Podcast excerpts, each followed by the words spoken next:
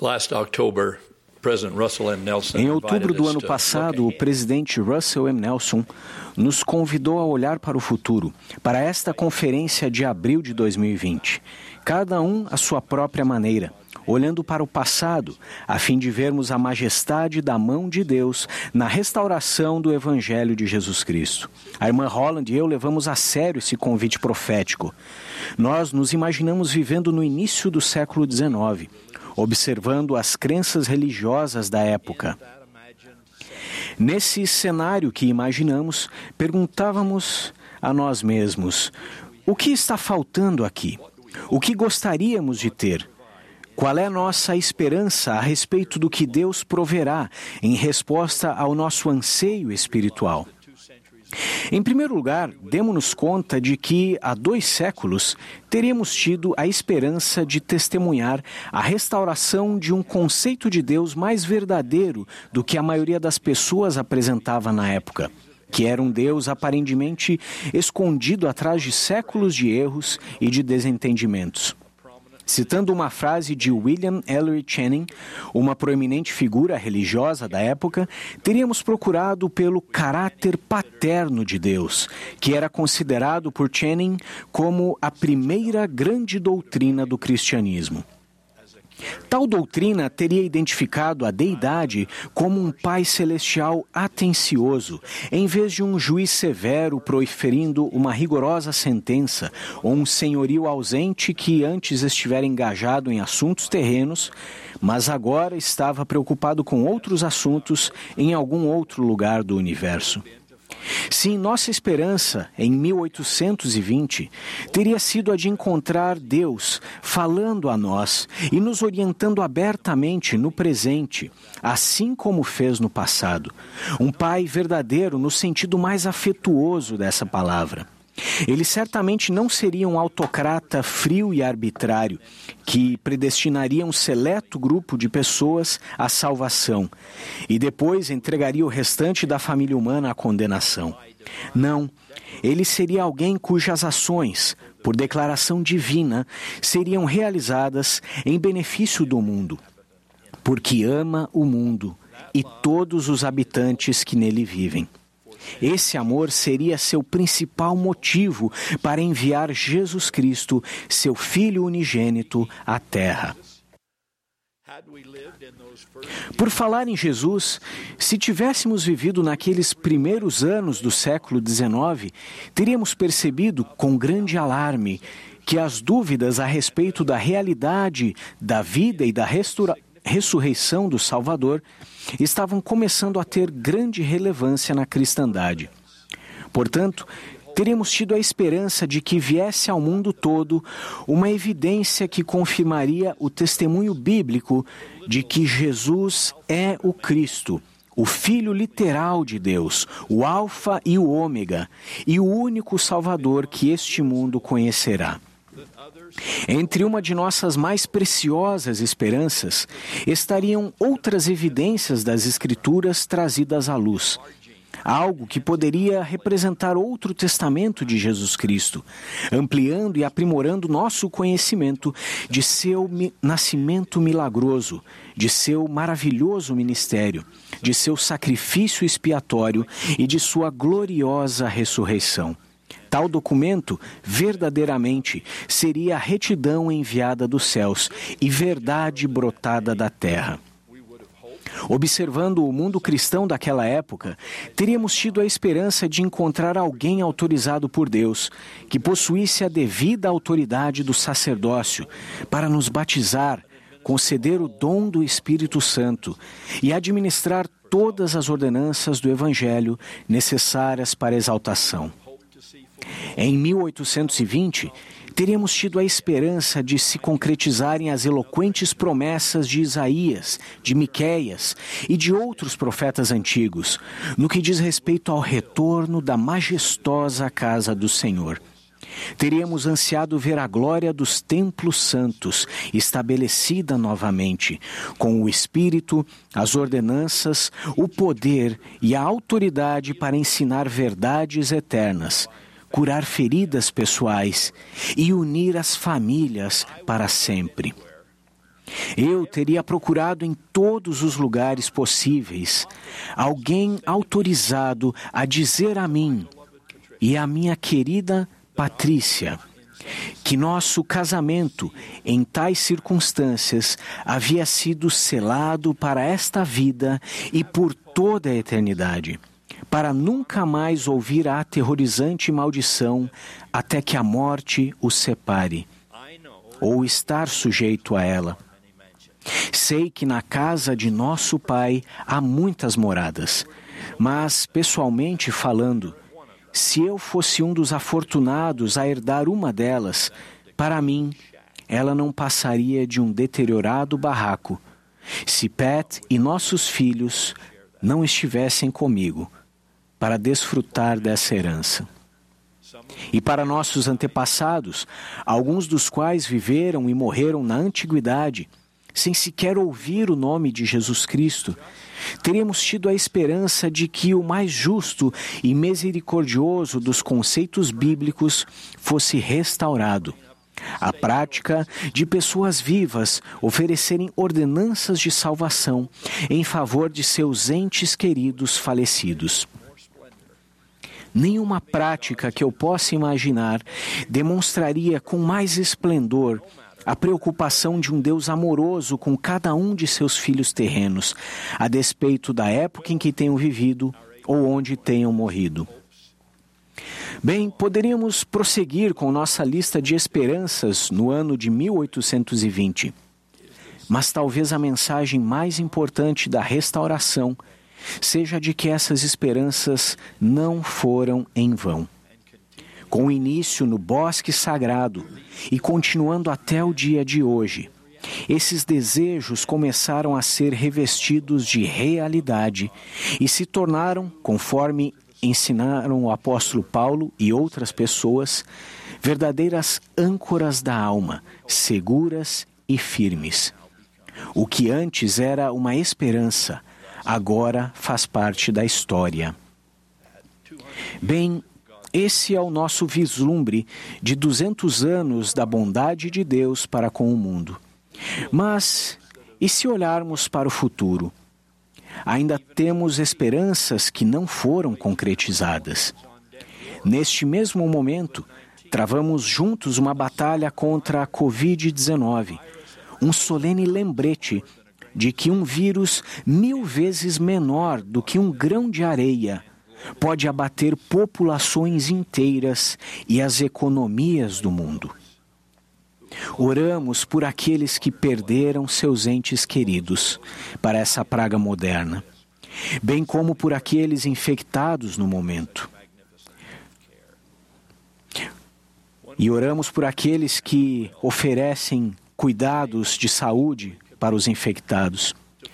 Quando vencermos esse vírus, e nós vamos vencê-lo, que estejamos igualmente comprometidos em libertar o mundo do vírus da fome e libertar comunidades e nações do vírus da pobreza. Que tenhamos a esperança de ver escolas em que os alunos sejam ensinados, não aterrorizados como se estivessem para ser fuzilados. E a esperança de ver a dádiva da dignidade pessoal por parte de todos os filhos de Deus sem serem afetados por qualquer forma de preconceito racial, étnico ou religioso. Como alicerce de tudo isso está nossa incansável esperança de ver uma maior devoção aos dois grandes mandamentos: amar a Deus, observando seus conselhos, e amar ao próximo, demonstrando bondade e compaixão, paciência e perdão. Essas duas diretrizes divinas ainda são e serão para todo o sempre a única real esperança que temos de oferecer a nossos filhos um mundo melhor do que o que eles conhecem agora. Além desses desejos em geral, muitos dos que me ouvem hoje têm esperanças profundamente pessoais a esperança de que um casamento melhore, ou às vezes apenas a esperança de terem um casamento, a esperança de vencerem um vício, a esperança de que um filho rebelde retorne. a esperança de que se findem as centenas de tipos de dor física e emocional. Uma vez que a restauração reafirmou a verdade primordial de que Deus realmente se dedica a este mundo, nós podemos ter esperança. E devemos ter esperança, mesmo quando estivermos enfrentando as circunstâncias mais intransponíveis. Era esse o significado da Escritura que mostra que Abraão, em esperança, creu contra a esperança. Ou seja, ele foi capaz de acreditar, a despeito de todas as razões que tinha para não acreditar. Que ele e Sara podiam gerar uma criança, quando isso parecia totalmente impossível. Então, faço-lhes esta pergunta. Se tantas das nossas esperanças em 1820 puderam começar a ser concretizadas, com um facho de luz divina aparecendo a um simples menino que estava ajoelhado em um bosque no norte do estado de Nova York. Por que não deveríamos ter a esperança de que desejos justos e anseios cristãos ainda podem ser maravilhosamente, milagrosamente atendidos pelo Deus de toda a esperança? Todos precisamos acreditar que o que desejamos em retidão pode, algum dia, de alguma forma, de alguma maneira, tornar-se realidade. Irmãos e irmãs, sabemos quais foram algumas das deficiências religiosas no início do século XIX. Além disso, Estamos cientes de algumas imperfeições religiosas atuais que ainda fazem com que a fome de algumas pessoas não seja sanada e sua esperança não seja concretizada. Sabemos que muitos desses descontentamentos estão levando algumas pessoas para longe das tradicionais instituições eclesiásticas. Também estamos cientes, como escreveu um frustrado escritor, de que muitos líderes religiosos de nossos dias parecem estar desinformados ao abordarem esse declínio, oferecendo como resposta um ralo mingau de deísmo terapêutico, um ativismo simbólico barato, uma heresia cuidadosamente elaborada, ou às vezes nada mais do que tolices pouco inspiradoras. Tudo isso em uma época em que o mundo precisa de muito mais, em que a nova geração merece muito mais, em que temos o conhecimento de que durante a vida de Jesus ele ofereceu muito mais. Como discípulos de Cristo, podemos em nossos dias fazer melhor do que os israelitas da antiguidade, que lamentaram dizendo: Os nossos ossos se secaram e pereceu a nossa esperança. Na realidade, se por fim perdermos a esperança, perderemos o último amparo que possuímos. Foi na parte superior da própria porta do inferno que Dante, em sua Divina Comédia, escreveu uma advertência a todos os viajantes. Deixai aqui toda a esperança, disse ele, ó vós que entrais. Quando a esperança verdadeiramente se desvanece, o que nos resta é a chama do inferno, que se inflama por todos os lados. Então, quando estivermos contra a parede, e quando precisarmos nos lembrar das palavras do hino que diz: Que me socorra a tua proteção entre nossas virtudes mais imprescindíveis, encontraremos esse precioso dom de esperança, que é intrinsecamente ligado à nossa fé em Deus e à nossa caridade para com as outras pessoas. Neste ano de bicentenário, ao olharmos para o passado com o intuito de ver tudo o que nos foi dado e de nos regozijar com a concretização de tantas esperanças, reitero o sentimento de uma bela jovem ex-missionária que falou a nós em Joanesburgo, alguns meses atrás. Não chegamos até aqui para chegarmos somente até aqui. Parafraseando uma das mais inspiradoras despedidas já registradas nas Escrituras, Uno-me ao profeta Nefe e a essa jovem irmã, dizendo: E agora, meus amados irmãos e irmãs, depois de haverdes recebido esses primeiros frutos da restauração, eu perguntaria se tudo terá sido feito. Eis que vos digo: não. Deveis, pois, prosseguir com firmeza em Cristo, tendo um perfeito esplendor de esperança e amor a Deus e a todos os homens. Se assim prosseguirdes, diz o Pai, tereis vida eterna. Graças dou por tudo o que nos foi concedido nesta última e mais maravilhosa de todas as dispensações, a dispensação do Evangelho restaurado de Jesus Cristo. As dádivas e bênçãos que fluem desse Evangelho significam tudo para mim. Tudo. Então, em meu empenho de agradecer ao meu Pai Celestial por elas, tenho promessas a cumprir e quilômetros a percorrer antes de dormir. E quilômetros a percorrer antes de dormir.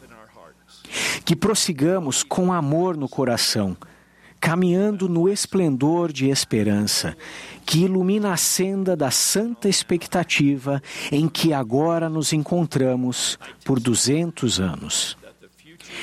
Testifico que o futuro será tão repleto de milagres e tão abundantemente repleto de bênçãos quanto o foi no passado. Temos diversos motivos para ter a esperança de bênçãos ainda maiores do que as que já recebemos, porque esta é a obra do Deus Todo-Poderoso. Esta é a igreja da revelação contínua. Este é o evangelho da graça e da benevolência ilimitadas de Cristo. Presto testemunho de todas essas verdades e de muitas mais. Em nome de Jesus Cristo. Amém.